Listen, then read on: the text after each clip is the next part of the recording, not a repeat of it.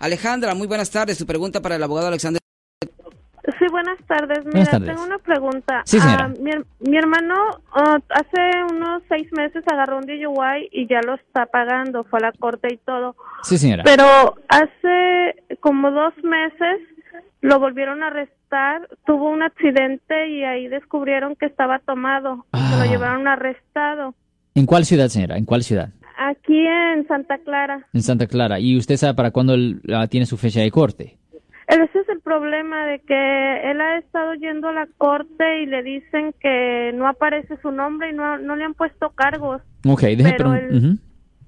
Pero el DMV ya le canceló la licencia. Sí, ya, recuerden una cosa, cuando estamos hablando de los casos de manejar bajo la influencia, lo que pasa en la corte y lo que pasa con el DMV es separado e independiente.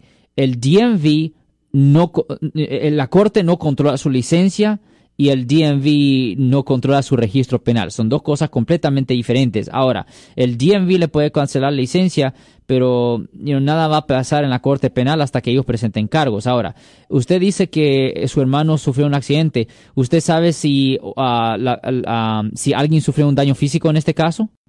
No, eh, a él lo golpearon, le pegaron por atrás de su carro y la gente que le pegó huyó.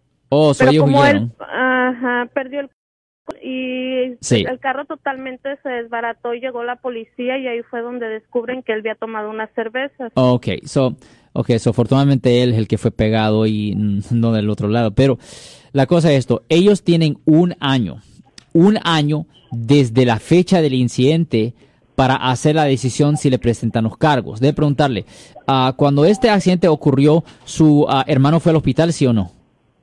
Ah, No, porque se lo llevaron preso. Él estuvo preso como dos días Sí. y este le habían dicho que iba a tener su corte de la corte y lo iba a, ahí iban a decidir qué hacer con él, pero ah, un día antes de, de la fecha que le habían dado supuestamente de corte lo soltaron de prisión y le Sí. dijeron que no habían puesto ningún cargo. Sí, ellos tienen un año, como dije previamente, ellos tienen un año desde la fecha del incidente para hacer la decisión de presentar los cargos. Ahora, usted mencionó que él tuvo ya un caso previo de manejar Sí. bajo la influencia el año pasado. Y Sí. lo malo es que él todavía está en probación o libertad condicional por su caso previo.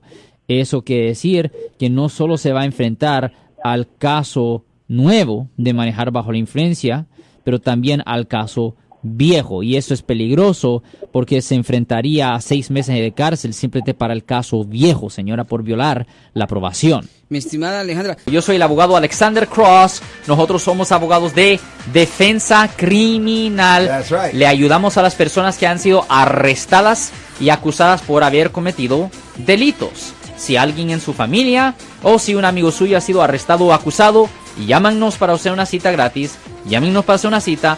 Ese número es el 1-800-530-1800. Estamos aquí en toda la área de la Bahía.